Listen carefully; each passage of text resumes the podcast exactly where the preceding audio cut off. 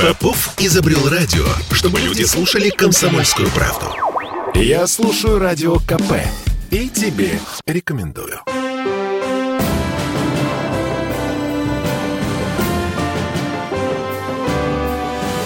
Нулевое чтение.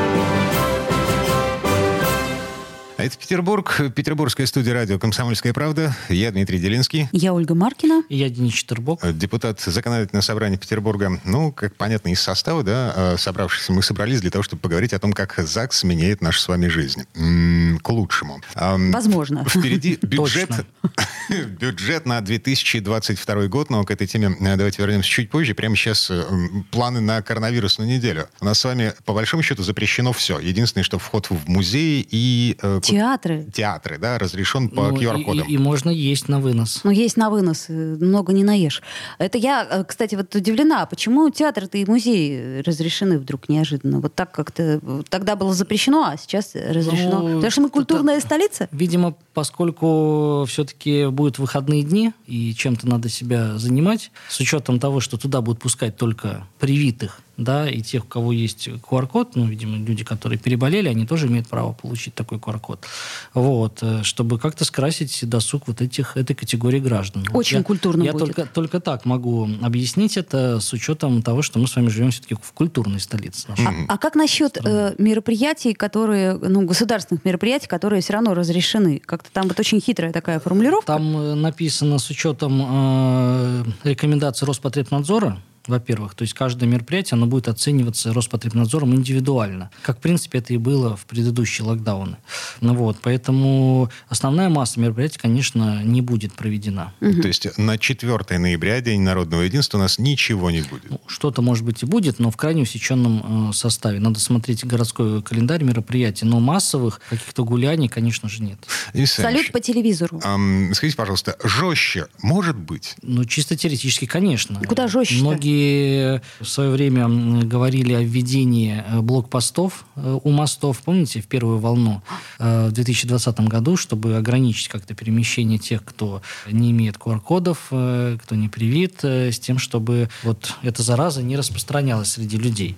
Сейчас большая проблема еще связана с тем, что есть категория людей, которые покупают QR-коды, да, и тем самым, как я читал в одном из э, изданий, они портят статистику по вакцинированным, потому что они проходят как вакцинированные, но при этом заболевшие. Это уже не говоря о том, что эти люди действительно рискуют здоровьем, потому что если, например, э, человек попадает в стационар, и по документам видно, что ему сделали прививку, то определенные медицинские э, вмешательства ему делать нельзя. А может быть, эти вмешательства спасли бы ему жизнь, если бы врачи действительно знали, что он по-настоящему не привит. Вот это большая проблема. Вот. А с точки зрения ужесточения локдаунов, ну, теоретически, конечно, можно и жестче все вообще закрыть и контролировать перемещение по городу. Только ну, смысл же не в том, чтобы вот э, создать какую-то систему, которая м, не позволяет людям как-то передвигаться. Смысл этих мер в том, чтобы затормозить э, распространение заболевания с учетом того, что количество коек, оно ну, не безгранично. Я могу сказать, как человек, который переболел и лежал в больнице и видел э, вот эти очереди скорых, очереди в приемных покоях и людей, в том числе и в коридор, хотя бы на полдня, потому что э, не выписались еще старые. Это на самом деле эм, ну, необходимость. Если посмотреть, вот есть даже исследования, которые анализируют э, динамику заболевших в зависимости от того, какие меры были введены. Так вот, после локдаунов количество заболевших резко снижается. А нам сегодня, э, или когда-то тут э, на днях говорил вирусолог, что локдаун на неделю ничего не дает. Либо на месяц, либо вообще не нужно. Ну, э, понимаете, это говорит вирусолог, исходя из э, ну, теоретических представлений. Да, у нас есть э, графика. Да, понятно, что первые локдауны у нас был введен на, на неделю и потом продлен до месяца, если вспомним март март-апрель прошлого года. Мы не знаем, что покажет эта неделя. А, Если- понятно. То есть если- могут и продлить. Чисто теоретически, если она не остановит распространение этого заболевания, то заболеваемость будет расти, ну, наверное, стоит ожидать и продолжения. Опять же, повторюсь, это мое субъективное такое восприятие этой ситуации. Ну вот, какое решение примет э, городская администрация,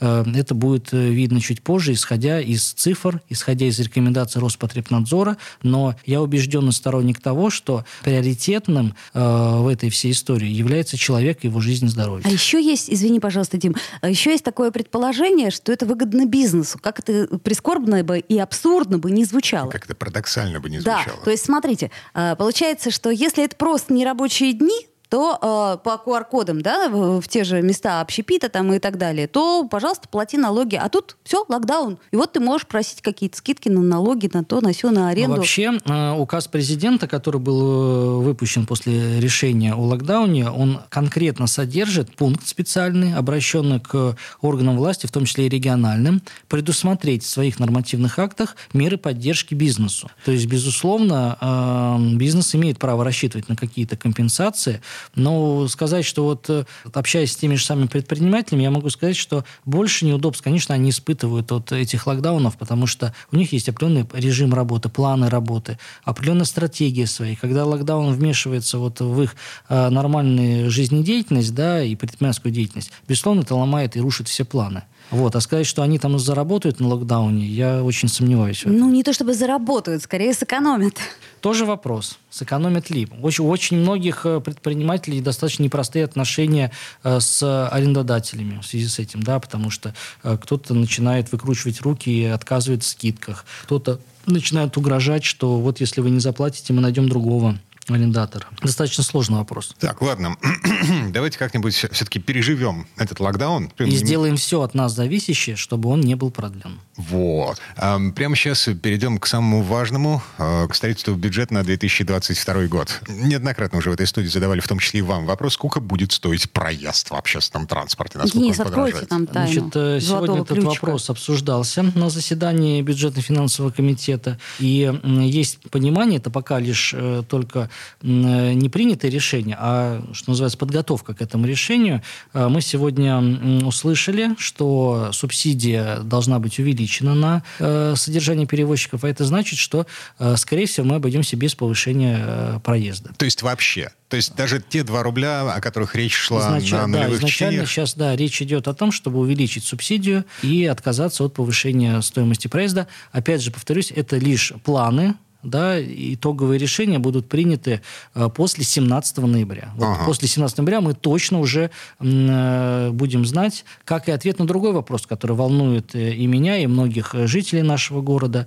Это взносы на капремонт. Будут ли они повышены, или же мы обойдемся также без повышения, поскольку окончательного решения относительно вклада городской казны в м, программу капремонта нет, а, соответственно, если этого вклада не будет, э, как это было в прошлом году, то стоимость может возрасти. Если этот вклад городской будет, то стоимость э, расти не должна. Вот это тоже мы узнаем с вами после 17 ноября. А, Я напомню, на всякий случай, эм, значит, на федеральном уровне обсуждался вопрос о повышении взносов на капремонт в связи с тем, что э, стройматериалы подорожали там в полтора-в два раза, вот, и предполагалось, что взнос на капремонт в связи с этим вырастут где-то процентов на 25-30 в зависимости от региона. А в прошлом году петербургские власти отказались субсидировать фонд капремонта, ни, ни, ни копейки не вложили, и в связи с этим взнос на капремонт выросли в два раза. Ну, вот. Ну так, для справки. Поэтому и не хочется допустить повторения этой истории в 2022 году. Мгм. Так, хорошо. А, На что еще нужно обратить э, внимание в проекте бюджет на 2022 год? Ну, я бы обратил внимание на то, что э, бюджет остается социально ориентированным, э, такое своего рода клише, но за этим клише скрываются предметные цифры. Вот до 2024 года, например, в нашем городе по тому проекту, который мы будем рассматривать завтра, планируется открыть 71 школу, 128 детских садов, 21 офис врачей общей практики. А, погодите, погодите. В 2022 году 71... До 24 года Нет, до 24-го, не радуйся. бюджет, бюджет Не резиновый на бюджет. 22 год и также планируется до 24 года. То есть это трехгодичное планирование в одном документе. Ага, и Вот таким образом у нас закроется вопрос с очередями в детские сады, со вторыми сменами в школах, третьими даже местами. Это будет зависеть еще от прироста населения. Все-таки за эти три года и прирастет количество населения, по- построятся новые квадратные метры жилья. Сказать точно сейчас о том, удастся ли нам полностью снять вопрос с очередями, я не готов сейчас это подтвердить, но темпы, которые вот заложены эти три года, они действительно серьезные. Такого не было на протяжении последних десятилетий в городе. А вот скажите, насколько я знаю, что сейчас строительство жилое не может быть без социальных объектов, да, то есть оно не может быть утверждено. Это понятно. То есть мы говорим про новые районы, там будет все хорошо, благополучно, каждому дитю по садику, э, каждому там пенсионеру по поликлинике.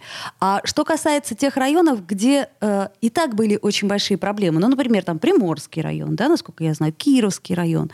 Ну, я могу по своему району сказать, что у нас есть, э, сказать, что у нас э, прямо катастрофически обстоит дело с очередями, нет. Но есть определенные кварталы, где действительно э, появились новостройки, и это существенным образом повлияло на увеличение очередей в детские сады. Вот, например, в Кировском районе несколько объектов, которые были заброшены заброшены, да, сейчас э, выведены из такого бесхозного состояния, состояния, переданы на баланс администрации районов, и э, в бюджете закладываются средства на реконструкцию э, таких вот старых э, домов с тем, чтобы потом на их месте появились э, садики. А, mm-hmm. то есть все-таки... На новаторов, например. И, и старые... Да, ну, как старые это, заброшки старые, называют, ну, да. старые районы, они э, как бы поимеют свои э, инфраструктурные да, заведения. Да, вот это да. вот важно. А, Хорошо. Давайте прервемся. Реклама на нас неумолимо наступает. Вернемся в студию буквально через пару минут. Нулевое чтение. Я предпочитаю правду, правду, а не слухи. Поэтому я слушаю Радио КП. И тебе рекомендую.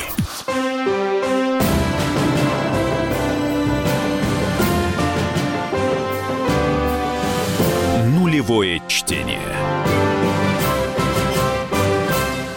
А это мы вернулись в петербургскую студию радио «Комсомольская правда». Я Дмитрий Делинский. Я Ольга Маркина. Я Денис Четербок. Депутат Законодательного собрания Петербурга. Продолжаем обсуждать, ну, в общих чертах бюджет на 2022 год. Значит, окей, социальные объекты небывалыми темпами. Детские сады, школы, э, поликлиники, вот это все. Это будет строиться. Город выделяет в разы больше денег на строительство социальных Во-первых, объектов. выделяет средства. Во-вторых, э, эти средства выделяются уже на конкретные проекты. То есть раньше деньги тоже выделялись, но э, проекты были несовершенны несовершенные, они были не готовы, в результате деньги как бы закладывались, но стройки никакой не следовало за этим, деньги сгорали. Да? Сейчас эта порочная практика искоренена. Значит, э, еще э, один момент, на который бы я обратил внимание в бюджете, это э, существенные расходы на транспортную инфраструктуру. Вы помните, что в 2020 году нам пришлось существенно урезать свои расходы на развитие транспортной инфраструктуры, это развязки, это ремонт дорог, реконструкция каких-то ну, объектов. Ну, понятно, денег не хватало на борьбу с коронавирусом. Да, и до 20% все, пошло все 8 миллиардов, если я не ошибаюсь, в 2020 году просто было срезано с будущих строек, с будущих развязок. При этом количество машин растет, население растет, и я думаю, каждый из нас, э, будь то он перемещается на своем транспорте или же пользуется общественным транспортом, видит вот эти пробки, в которых мы стоим с утра и вечером. Вот, поэтому э, существенные средства будут выделены в 2022 году на проектирование и строительство развязок. Это и Приморское шоссе, это и развязки на Московском шоссе и Дунайском проспекте. Это целый ряд там других объектов, э, которые уже давно ждет э, городская транспортная инфраструктура. Метро? И метро, безусловно, тоже. Но, я боюсь есть, сделать, а, я нам, боюсь нам, сделать нам здесь какие-то прогнозы, но вот из пояснительной записки, которая приложена к проекту бюджета, 150 миллиардов рублей за три года планируется потратить на... Ага, ну, то есть по 50 миллиардов в год, это ну, примерно там, в 2-3 раза больше, чем было заложено да, в предыдущие и, годы. Э, к 2024 году запланировано открытие трех э, новых станций метро. Верим. Поэтому я здесь не готов оценивать эти сроки, они очень много раз переносились. Много. Но могу сказать, что как депутат, который представляет население население Юго-Запада, в метро первую придет очередь, в первую очередь туда. Мы должны строить метро туда, но никак не в Кудрово.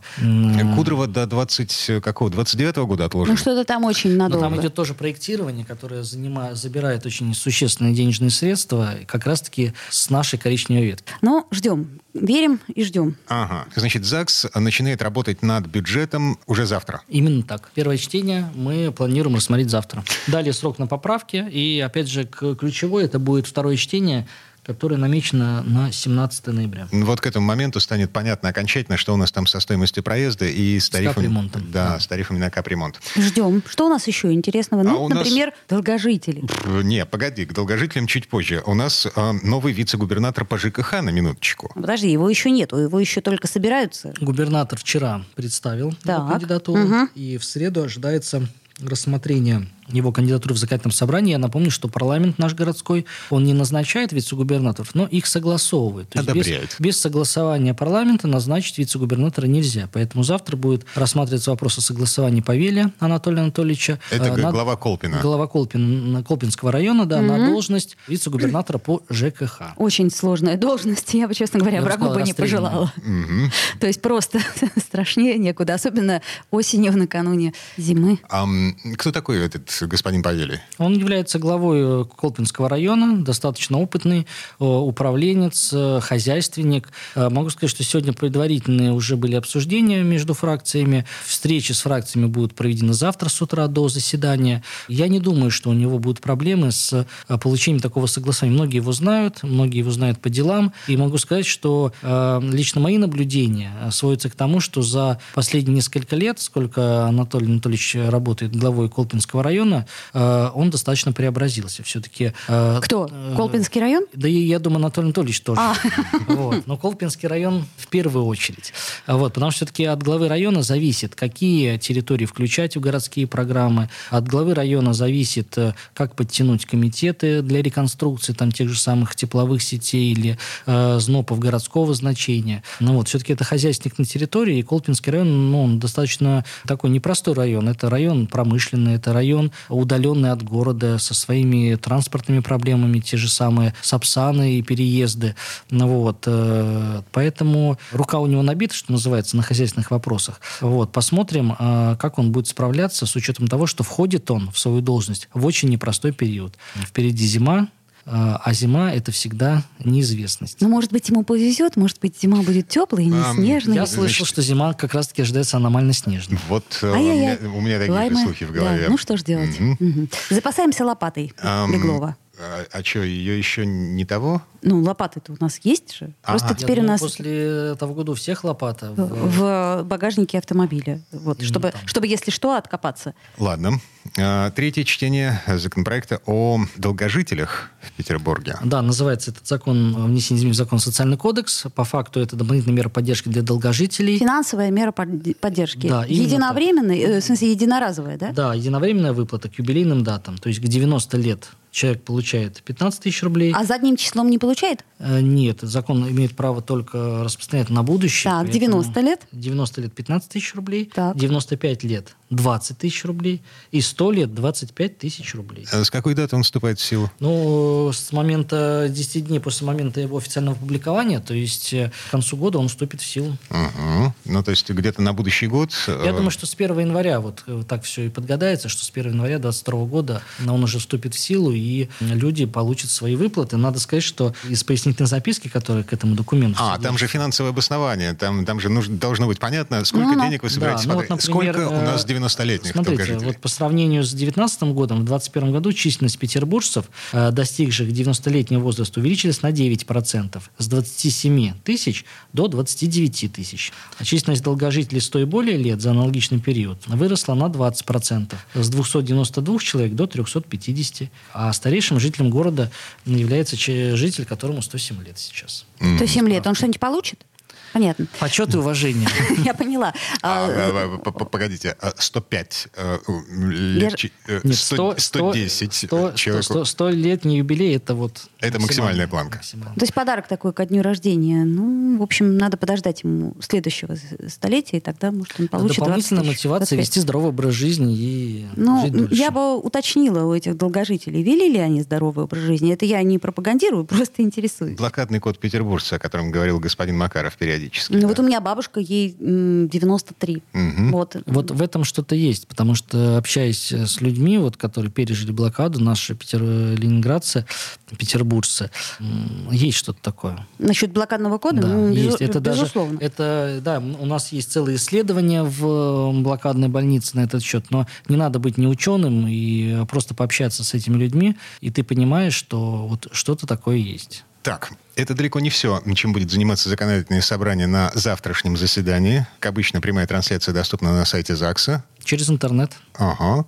Денис Четвербок. Ольга Маркина. И Дмитрий Делинский. Всем спасибо, хорошего дня. Нулевое чтение.